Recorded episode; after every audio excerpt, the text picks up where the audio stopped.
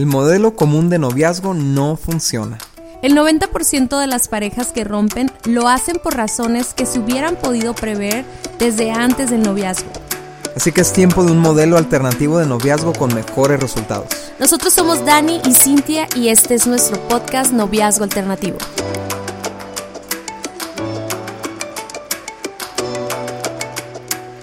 Hola amigos, ¿cómo están? Estamos muy contentos de saludarlos. Eh, estamos emocionados de continuar con esta temporada hablando acerca de cómo llevar una relación de noviazgo. Y si tú nos estás escuchando por primera vez, nosotros somos Dani y Cintia y, somos los autores del libro Noviazgo Alternativo. Y si tú no lo has leído, te invitamos a que lo leas, aún, aún que todavía no tengas novio o novia o pretendiente. Es muy padre leer el libro antes de empezar con esa etapa de vida y bueno, nosotros eh, escribimos este libro acerca de principios como para poder conocerse, para poder saber a qué tiempo, en qué momento ser novios. Pero una de las cosas que suceden después de leer la guía, después de seguir todos esos pasos, es que ya ahora sí se completa, se hace la machaca, como dicen en Hermosillo, y este, y ahora sí ya somos novios, y muchos se preguntan, ¿y ahora qué hago? O sea, muchas veces que hemos platicado con, con jóvenes nos dicen, es que nunca aprendemos cómo llevar una relación de noviazgo, o sea, ya aprendemos muchísimo qué no hacer antes o qué no hacer en el noviazgo, pero poco sabemos, Dani, así nos dicen, ¿sí o no? Este, nos dicen que, que no saben ya al día a día o cómo relacionarse o cómo eh, vivir un noviazgo. Entonces, dedicamos toda esta temporada a estar hablando de, de esos temas, Dani, y bueno, si alguien se pregunta dónde puede conseguir nuestro libro, es en la página de vivoalternativo.com. Eh, pero más que nada, lo que quiero decirte ahorita es que hemos estado viendo diferentes temas acerca de cómo llevar una relación de noviazgo. Me encantó el tema anterior de la lealtad a nuestro noviazgo. Se me hizo bien padre, Dani. Así es.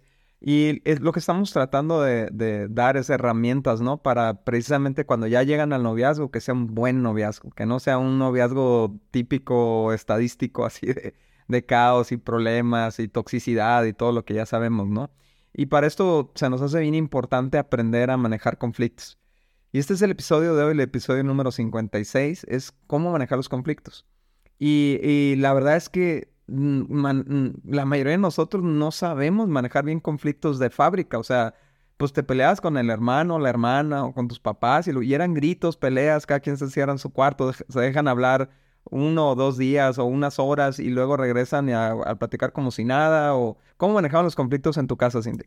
Pues eh, yo creo que no se aislaban, se aislaban, no, no había agresividad y eso cuando ya llegaban al punto del pleito, pues sí, ¿verdad? Pero normalmente mi papá se enojaba y se iba, se, se aislaba y ya no sabíamos de él, o sea, de su cuarto, ¿no? ya, después salía ya que se le bajaba el coraje. Yo creo que eso es bueno, desde alguna, algo nos ahorró muchas cosas, pero al mismo tiempo no aprendimos a, a platicar las cosas. Y, y la verdad es que cuando somos novios, los primeros meses en que somos novios son pocos los conflictos. Y no porque no existan las oportunidades, sino que estamos todavía en esta burbuja de romance y de amor, de comprensión y ternura, y estamos como eh, pasando las ofensas y caminando en amor, y, y la verdad es que es todo muy romántico y pareciera que así va a durar toda la vida, y quisiéramos vivir así, ¿no? Como en esa modalidad, pero pues no es normal, no, no es de humanos, o sea, la verdad es que los humanos somos distintos y, y vamos a, pensar distinto y eso va a generar conflictos. Pero sí es muy interesante, Ani, cómo sucede en los primeros meses de novios, ¿no? Son pocos los conflictos, este, estamos haciendo todo lo posible por... Somos súper buena onda. Ajá, por no pelearnos, por aceptarnos, por tener mucha paciencia, este, queremos que se consolide la relación de noviazgo, entonces estamos como, como tratando de decir sí a todo, dando por el lado, la verdad es que todavía no existe tanta confianza como para decir todo lo que piensas o ser tú, ser tú mismo. Entonces, eso obviamente hace que no haya conflictos y todos estamos muy contentos, ¿no? Este, pero la realidad es que una vez que hay confianza, pues ya empezamos a expresarnos, ya empezamos a pelear.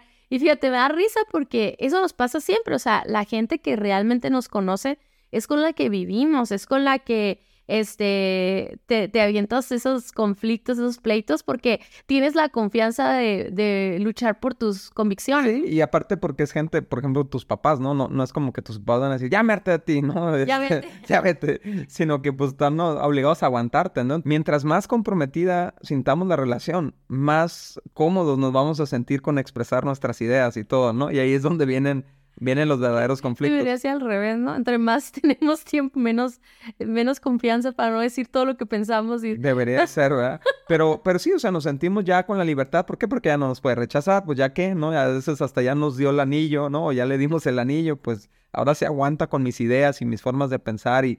Y es cuando nos destapamos y es cuando gente empieza a decir, pues parece que, que, que me la cambiaron o me lo cambiaron porque yo no sabía que tú pensabas así, ¿no? Oye, Dani, quiero decirles cuatro cosas acerca de los conflictos y son frases así súper padres que, de hecho, ahorita subimos una Instagram, pero la primera está muy chida y es que un conflicto es el resultado natural de dos personas diferentes tratando de llegar a una misma forma de pensar. Es natural, o sea, me encanta eso porque es natural que tengamos conflictos cuando realmente queremos consolidarnos en uno solo en una pareja, ¿no? O sea, en un matrimonio. Si el matrimonio es un solo ser, una sola carne, estamos tratando de lograr esa, esa mezcla, ¿no? Esa unidad, esa fusión.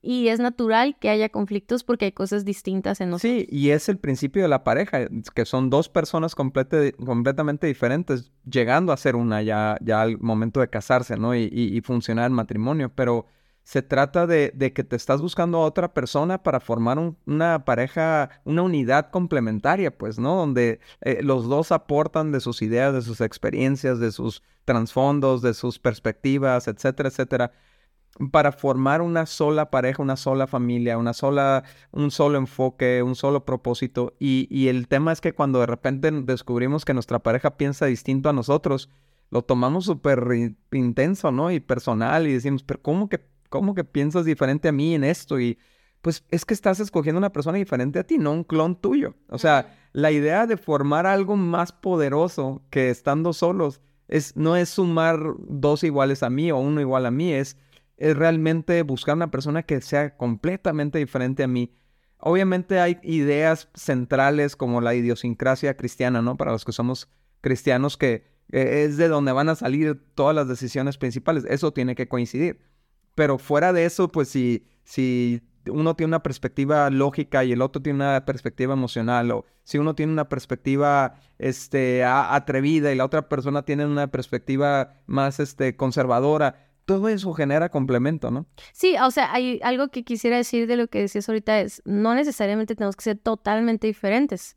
¿Verdad? O sea, no, no, eso no es la clave como para, ah, esta relación no va a ser, va a ser exitosa, ¿no?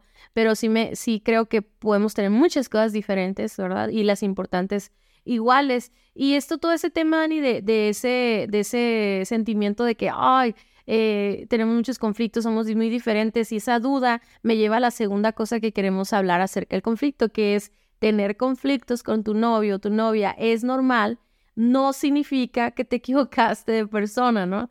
Eso es muy importante. Eso que decías ahorita al último, o sea, a veces eh, el hecho de tener tantas cosas diferentes nos puede frustrar y nos puede hacer pensar que no es la persona correcta para nosotros porque pensamos que nos equivocamos de persona, ¿no?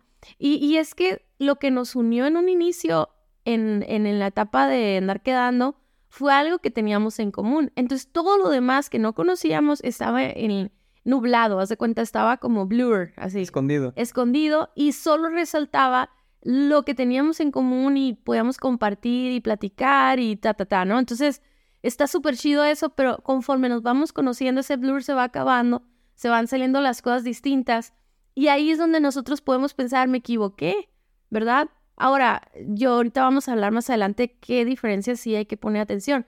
Pero hablando de cosas tan, tan, tan simples como cosas este, de gustos, de, de formas, ¿no? De hacer las cosas o de colores que te gustan, no sé. O sea, de repente podemos decir, no, es que me equivoqué, persona, eh, no, no era lo que yo esperaba.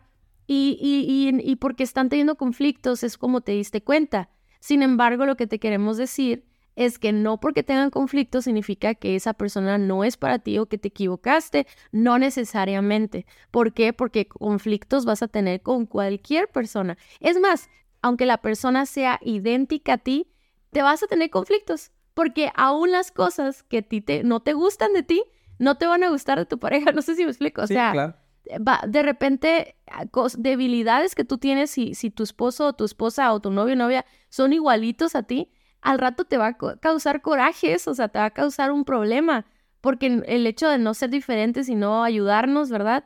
Entonces, al final del día, si, si basamos si nos equivocamos o no por un conflicto, pues entonces todos nos equivocamos de pareja. Sí, claro. Y el tercer punto que te queremos mencionar acerca de los conflictos es que lo que destruye a un noviazgo no son los conflictos en sí, sino la inmadurez para manejarlos. O sea, es lo que puede convertir un, simple conflicto en una pelea, que una pelea se escale a una guerra y de una guerra a una separación, ¿no? Entonces, eh, más bien hay que desarrollar la madurez para manejar los conflictos. Y si no nos enseñaron en casa eso, ¿no? Me encanta cómo de repente ahora hay, hay nuevas técnicas como para, para enseñarles a los niños a resolver conflictos entre hermanos. Los ponen en una camisetota no sé si has visto eso, Cindy. Sí, tiene les, años. les ¿eh? ponen una camisetota y están los, los dos metidos dentro de la camiseta y tienen que lidiar con su diferencia hasta que la resuelvan. No, no, no, no se vale irse cada quien por su lado y dejarse de hablar por horas y todo, ¿no?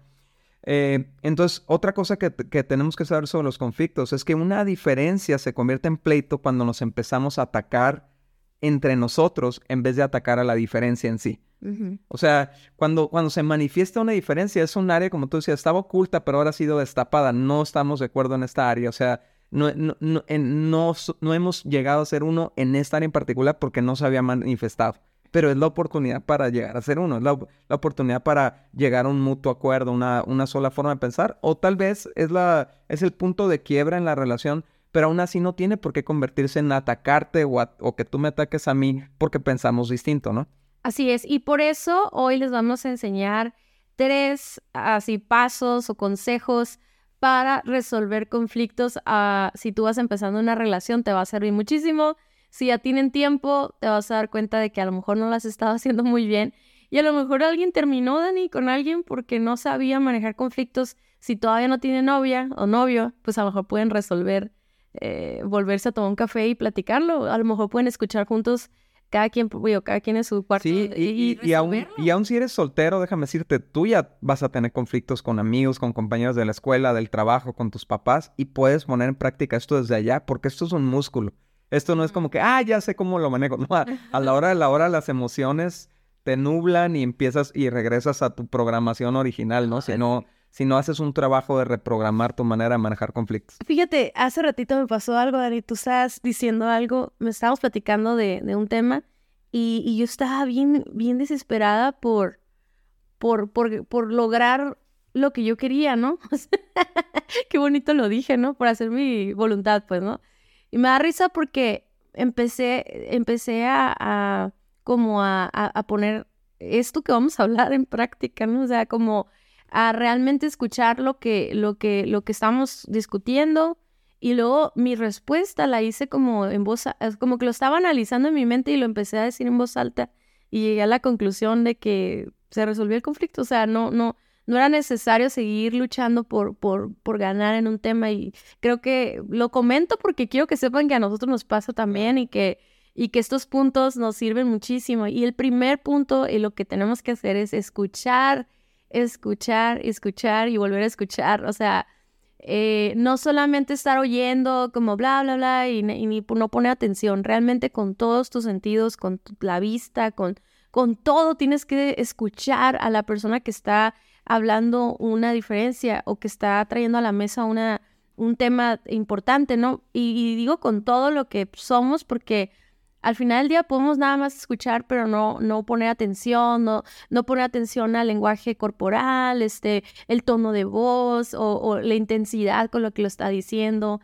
Muchas veces cuando, no, no quiero decir que, ay, nos vamos a volver psicólogos, no, pero al final del día podemos ver a través de las, escuchar a través de las palabras un mensaje, pero luego si te pones atención, ves otras cosas. Sí. Ves lo que hay detrás de eso que se está diciendo y lo podemos, y ya podemos este, hacer una, un, una, un buen uso de esa información. Y en Proverbios 18, 13 y también en el 15, son dos versículos, dice, precipitarse a responder antes de escuchar los hechos es a la vez necio y vergonzoso. Y luego después en el 15 dice, las personas inteligentes están siempre dispuestas a aprender, tienen los oídos abiertos al conocimiento. Entonces, yo creo, Dani, que, que lo primero que tenemos que ver es que si no sabemos escuchar, o sea, eh, entiendo que hay un trasfondo familiar, pero también hay otra cosa que quiero como que, como que traerlo, ¿no? Y es que a veces no escuchamos porque nosotros no estamos bien. O sea, ya traemos una herida, ya traemos un coraje, ya traemos amargura en nuestro corazón Y, o orgullo. Y entonces eso no nos permite escuchar y tenemos que tener cuidado con eso porque al final del día, si nos enojamos con lo primero que, la primera reacción de lo que te están diciendo es enojo y cerrarte y todo, habla de tu condición de tu corazón y es bien importante alinear eso porque de verdad no se puede escuchar a alguien si no, si no dejas a un lado el orgullo, ¿no? Exacto. Y este pasaje está bien, interesante, súper acá, súper real, ¿no? Qué vergüenza no escuchar y decir una contraataque y pelearte y ofender y luego darte cuenta que te diga tu pareja, hey, si escuchaste lo que te dije, te dije esto, y que te quedes con tus propias palabras, o sea, o te quedes en ridículo porque no supiste escuchar correctamente y, aceleraste tu respuesta o interrumpiste o no dejaste que terminara la otra persona, ¿no? Y, y fíjate que me da risa porque ayer estábamos jugando, estábamos comiendo y estaban varios amigos aquí en la casa y estábamos jugando de, de, darle carrilla a cada uno. Yo sé que no, carrilla es como hacerle bullying a alguien ¿no? con un tema incómodo y todo. Bullying en el señor. Y pues estábamos agarrándonos a uno y le decíamos un montón de cosas. Pero yo sé que no suena a juego, pero estábamos, es una cura, ¿no? Pero el punto es que había, una, había unos amigos que son nuevos en el grupo, o sea, entonces ellos empezaron a defenderse y de un tema y nadie los interrumpía, o sea, como no había confianza, hace cuenta que todos nos quedábamos calladitos escuchando, entonces no, estaba curada, no estaba chistosa la dinámica porque ellos decían su opinión y nadie decía nada. Cuando los otros decían, se defendían, todos nos... no, pues pero tú lo, lo, divertido es... Ajá, lo, eh, lo divertido es cuando se defiende. No pero no lo dejábamos defenderse, pues. Y entonces me da risa porque donde no teníamos confianza, a escuchar, o sea, nos poníamos muy atentos y escuchábamos hasta el final, pero con los que ya teníamos confianza los interrumpíamos y nos dejábamos terminar y, yo sé que ayer lo estábamos haciendo de broma y, la verdad nadie se ofendió ni nada, pero cuando ya tienes mucha confianza con tu novio o tu novia, ya no lo dejas hablar. O sea, ya empieza a hablar y ya le estás atacando, ya estás dando otra opción, ya estás, ya estás cerrado, ya no, o, estás atacando y, ofendiendo y todo. Y, y, qué vergüenza, porque a lo mejor lo que él quería decir es esto, esto, esto, pero hagámoslo de esta manera. O sea, a lo mejor iba a decir algo positivo y no lo dejaste hablar. Sí, simplemente el conocer eh, por qué estás diciendo lo que estás diciendo, o sea, qué te motiva, qué, en vez de tú suponer por qué lo estás haciendo, no tú crear las motivaciones, escucharlas, ¿no? Hacer las, las, preguntas necesarias. Ahorita eh, vamos a hablar un poquito más de eso, pero fíjate, Cintia, ahorita que estás hablando de eso, me puse a pensar en los hijos únicos, ¿no? Que ahorita hay muchos hijos únicos porque, bueno, esa es la tendencia, digamos, social, ¿no? A tener cada vez menos hijos, ¿no? Entonces, no están acostumbrados a que les digan que no, no están acostumbrados a compartir, no están acostumbrados a, tener que, este, eh, eh, sí, o sea, compartir tu cuarto, compartir espacios, compartir ideas, compartir, eh, escoger juntos qué, qué, episodio o qué serie de Netflix van a ver, o sea, y nosotros lo vemos a nuestras hijas, tienen que aprender a ponerse de acuerdo porque tenemos una sola tele abajo, ¿no? bueno, de hecho en toda la casa tenemos una sola tele, pero los hijos únicos no están acostumbrados a que nadie les dé la contra. ¿No? Y, y cuando, imagínate cuando se juntan dos hijos únicos y se ponen de novios, ¿no? Entonces, eh, es, bien importante que desarrolles esa capacidad de valorar la perspectiva de tu pareja, ¿no? Porque dos mentes son mejores que una. O sea, el hecho, el puro hecho de que le des valor, me está contando alguien, una persona que yo valoro, me está dando su punto de vista, su perspectiva, la voy a escuchar porque me importa, porque vale, porque es, es necesario para mi vida tener otra perspectiva, ¿no? Eh, hacer preguntas para entender mejor la postura, no para invalidarla, ¿no? A ver, ¿y por qué? A ver, ¿por qué? Y cruzas los brazos. No, pues ya está cerrado. O sea, lo único que estás buscando son pretextos para humillarla o pretextos para aplastar su postura en vez de tratar de entender mejor eh, la, eh, cómo llegó a esa conclusión, ¿no? otra cosa que no debemos de hacer es discutir diferencias por texto, por lo que tú mencionabas, ¿no, Cintia? Y, y obviamente le estamos hablando a una generación que casi no habla por teléfono, una generación que todo lo resuelve por texto, pero, pero la verdad es que no puedes resolver diferencias sanamente por texto porque el, el contenido en sí es solamente 20% de la comunicación. Lo demás es el lenguaje corporal y el tono. Y, y, tú careces de eso completamente, ¿no? Bueno, pon tu, en audios, ¿no? En audios ya le agregaste el tono, ¿no? Pero aún así no hay un lenguaje corporal. Y algo que tú te puedes dar cuenta cuando una persona, por ejemplo, está emocionada con lo que está diciendo, es que hay una emoción detrás. Aunque esa emoción sea ira, aunque esa emoción sea frustración o tristeza o lo que sea, estás sintiendo la emoción porque la estás oyendo en el tono, porque la estás viendo en su rostro. Y en vez de tú ofenderte porque está molesto, porque e, es, es, quiero entender por qué estás, por qué te causa esa emoción. Y es donde logras una buena comunicación. Otra cosa que es bien importante es que no tomes personal cuando está en desacuerdo contigo. O sea, el que otra persona opine diferente no es por darte en la torre. La mayoría de los casos. Yo sé que sí hay gente bien contreras y, y todo, ¿no? Pero la mayoría de los casos es que simplemente opina distinto. Entonces, no lo tomes personal, no es que te quiera estar dando la contra, es que simplemente funciona diferente su mente. Santiago 1.19 dice esto, mis amados hermanos, quiero que entiendan lo siguiente, todos ustedes deben de ser rápidos para escuchar lo que es lo primero que tenemos que hacer, escuchar. Y lo dice, lentos para hablar. ¿Qué es lo último que tenemos que hacer? Hablar. Y por último dice, lentos para enojarse. Entonces, no reacciones al principio, escucha, haz preguntas, habla entonces después y ya al final decides cómo sentirte al respecto. Sí, y cuando estés escuchando eh, la queja, el comentario, lo que sea que te esté diciendo tu pareja, tú tienes que escoger tu actitud. O sea, ese es el punto número dos. Y actitud es la decisión que nosotros tomamos, es la decisión de la postura con la que vamos a recibir el mensaje que nos están diciendo. Eh, me encanta que, que, sea eso, ¿no? Que Dios nos haya dado la, la, la, decisión, o sea, que tú puedas escoger la actitud con la que vas a recibir esto. Puedes escoger una actitud cerrada, es decir, pones tus manos este, cruzadas, estás haciendo caras, tu actitud en tu cara, aunque no hables, ya estás cerrado a lo que te están diciendo, ya no estás escuchando, ya estás en un desacuerdo, es ya es, es horrible esa, esa postura, es, es esa postura cuando dices, pues haz como tú quieras, ¿no? Haz lo que tú quieras y está bien. Y no está bien. la segunda es, es hostil, o sea, es atacar, es, es agresivos, es es parar a la otra persona y gritarle y decirle otras cosas.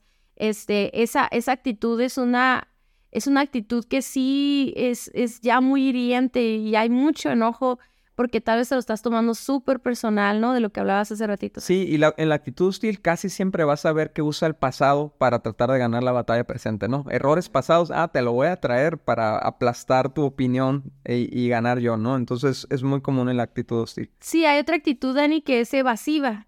Eh, o sea, esta actitud es ni siquiera te dejo terminar, te digo, ¿sabes qué? luego platicamos, luego hablamos, o me pongo a llorar y me cierro ya. O sea, no, no quiero, no quiero enfrentar el conflicto. Entonces lo voy a evadir. Lo voy a enterrar. Y, lo vamos a dejar ahí. Y pareciera que, que eso va a resolver las cosas, que a lo mejor con el tiempo va a cambiar, o yo voy a cambiar, o no va a pasar nada pero todos sabemos que esa actitud no es positiva, esa actitud solamente está empeorando las cosas, está marinando más, ¿no? El, el conflicto y el, el, pleito que van a tener después. La otra actitud es, pareciera buena porque es la actitud sumisa, que se parecía a la que decía hace rato, ¿no? De, de hagámoslo como tú digas, lo que tú digas, como quiera, no, no tanto enojado, ¿no? Sino como aparenta estar como dando la razón, sin embargo, no está resolviendo el problema, porque qué tal si tú tienes una solución mejor, qué tal si la manera en la que tú lo vas a hacer es, es, es este, agrega un valor a, la pareja. Luego también está la actitud divisiva, que es traer división, que es traer, este, apuntar a lo que él es o lo que ella hace o lo que tú hiciste en el pasado también, o sea, eh, estamos eh, incluso hasta diciendo es que eso no va a funcionar. Y de volada, de volada a, la separación. Sí, es que nos equivocamos, es que ya no hay que andar, es que ya, ya, ya. Es, que eso es dividir, dividir, ¿no? Pero la última que queremos decirte es la que es la correcta, que es la actitud conciliadora. ¿Y qué significa esto? Es que voy a escuchar y vamos a, a entender la diferencia y vamos a resolverla. Entonces, aunque todavía no la entiendo y todavía no la resuelvo, mi actitud es proactiva. Mi actitud es, eh, o sea, te estoy escuchando con una postura que está diciendo, ok, te estoy escuchando, a ver, dime, quiero conocerte, quiero, quiero expresarte también, incluso ya estoy a punto de decirte mi opinión también, pero no te la estoy diciendo para pelear, ni para dividir, ni para arruinar nuestra relación. Y eso se nota, Dani, creo que se nota en la postura y yo creo que yo debo ser muy cuidadosa de eso también. O sea, como realmente escuchar con un corazón abierto, con una actitud abierta, con eh, el hecho de tener la humildad de que tal vez estoy equivocada, eh, lo que decías hace rato, valoro lo que estás diciendo, me importa tu opinión o tu forma de ver las cosas y vamos a salir adelante, ¿no? Entonces esta, esta actitud es la mejor que podemos tener porque esa nos va a ayudar a, los siguientes pasos, ¿no? Sí, la actitud conciliadora siempre va a buscar fusionar las dos ideas, ¿no? Encontrar la forma de hacerlo funcionar con las dos perspectivas, ¿no? Encontrar los puntos en común o inclusive hasta buscar otra, otra opinión, ¿no? Entonces, eh, la, fíjate, son, son tres cosas que tenemos que hacer para resolver un conflicto. Las tres empiezan con E. Número uno, escucha. Número dos, escoge tu actitud. Número tres, entiende la diferencia. Y, entender la diferencia es muy importante para saber cómo la vamos a, a, final de cuentas, a tratar. Entonces, por ejemplo, es una diferencia de opinión. Las diferencias de opiniones son, las dos opiniones son igual de válidas. Por ejemplo, si queremos, si alguien quiere entrar a ver una película de, de suspenso y la otra persona quiere una de comedia, ¿por qué sería una opinión mejor que la otra? Las dos son válidas, ¿no? Pero podemos encontrar otra opinión que satisfaga a los dos. A lo mejor podemos entrar a una película de acción o, o, o, quedarnos en, eh, o quedarnos ahí en la casa de ella o de él y, ver una película en Netflix que mezcle comedia y suspenso, qué sé yo, ¿no? O, podemos pedir un consejo si, eh, por ejemplo, ¿cuándo nos casamos? ¿En el 2024 o 2025? Bueno, eh, son ambas válidas las opiniones, pero a lo mejor necesitamos un consejo que nos ayude a tomar la decisión. O puedo ceder a alguno, puede ceder a alguno de los dos, o sea, si yo veo que, mira, es más importante para mi pareja esto, eh, eh, que lo hagamos a su manera por esto y esto, y para mí no es tan importante, yo solamente quería que lo hiciéramos de esta forma, pues tal vez yo puedo ceder y aquí se acaba la discusión. Es un poquito diferente a la actitud sumisa, porque la actitud sumisa le dice sí a todo, pero al rato, al rato va acumulando un coraje porque siempre se hacen las cosas a la manera de la otra persona, ¿no? Entonces, otra, otra, otro tipo de diferencia es la diferencia entre algo verdadero y algo falso o entre algo moral o algo inmoral, ¿no, Cintia?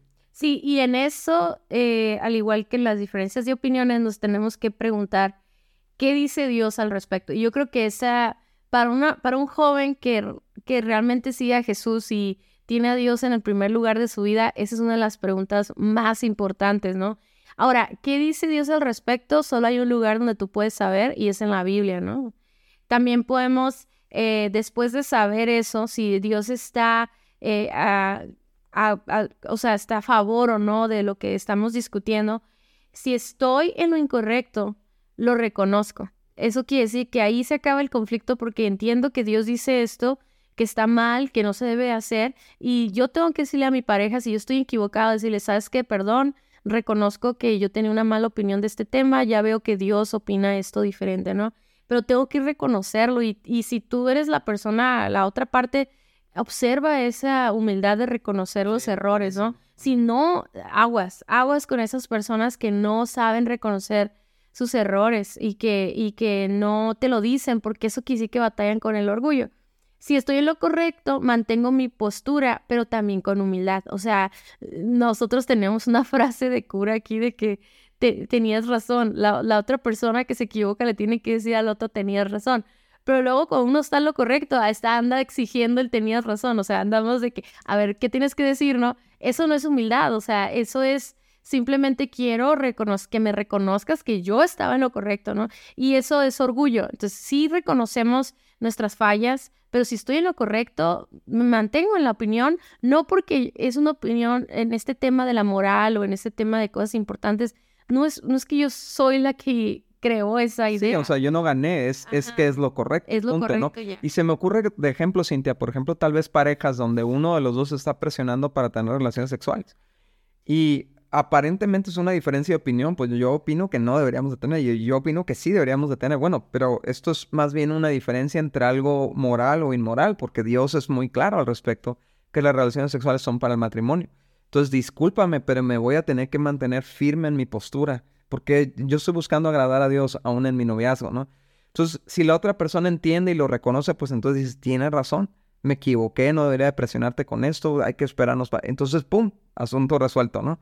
Pero si la otra, si los dos permanecen en una postura opuesta, inmoral y moral, pues entonces ahí ese sí es un punto de quiebre, ¿no? Pero no tiene que ser en gritos, no tiene que ser en llanto, en drama, es simplemente parece que tenemos diferentes perspectivas de lo moral y lo inmoral y, bueno, creo que eso es suficiente para terminar la relación. Y lo último es eh, otro tipo de diferencias que son las diferencias de metas o de objetivos de vida. Cuando nos damos cuenta que nuestros proyectos a futuro van a, rumbos distintos y, y ahí hay un conflicto, porque, oye, ¿qué no vas a venir de mi lado? No, yo esperaba que tú vinieras de mi lado, ¿no? Que tú me siguieras el rollo, que yo es... Por eso en, la guía de noviazgo alternativo, eh, que es un libro, cada rato nos preguntan, ¿qué es la guía de noviazgo alternativo? Es un libro, es un libro para solteros y para personas que están en noviazgo, para saber llevar una relación de noviazgo de una manera eh, alternativa, diferente. Pero trae estos, siete, estos 11, perdón, citas de, para compartir ideas y formas de pensar para que ahí salgan las diferencias antes de ponerse de novios, ¿no? Si se puede. Y, pero ahí van a salir también diferencias de metas y de objetivos y de visión de vida. Y si, si no se puede fusionar esa visión de vida, dos, dos visiones en una sola visión, entonces siempre va a haber una división entre ellos. Siempre, y tarde o temprano, eso va a quebrar la relación. Entonces es importante darse cuenta, si no vamos para el mismo rumbo, necesitamos dejar de caminar juntos. Sí, y aquí es muy importante, Dani, buscar ayuda, ¿no? Cuando ya llegamos a eh, ya entendimos nuestro problema, pero no sabemos cómo resolverlo, o cuando ni siquiera lo entendemos, a veces necesitamos una tercera persona o una pareja que nos ayude a entender cuál es el origen de estos conflictos, ¿no?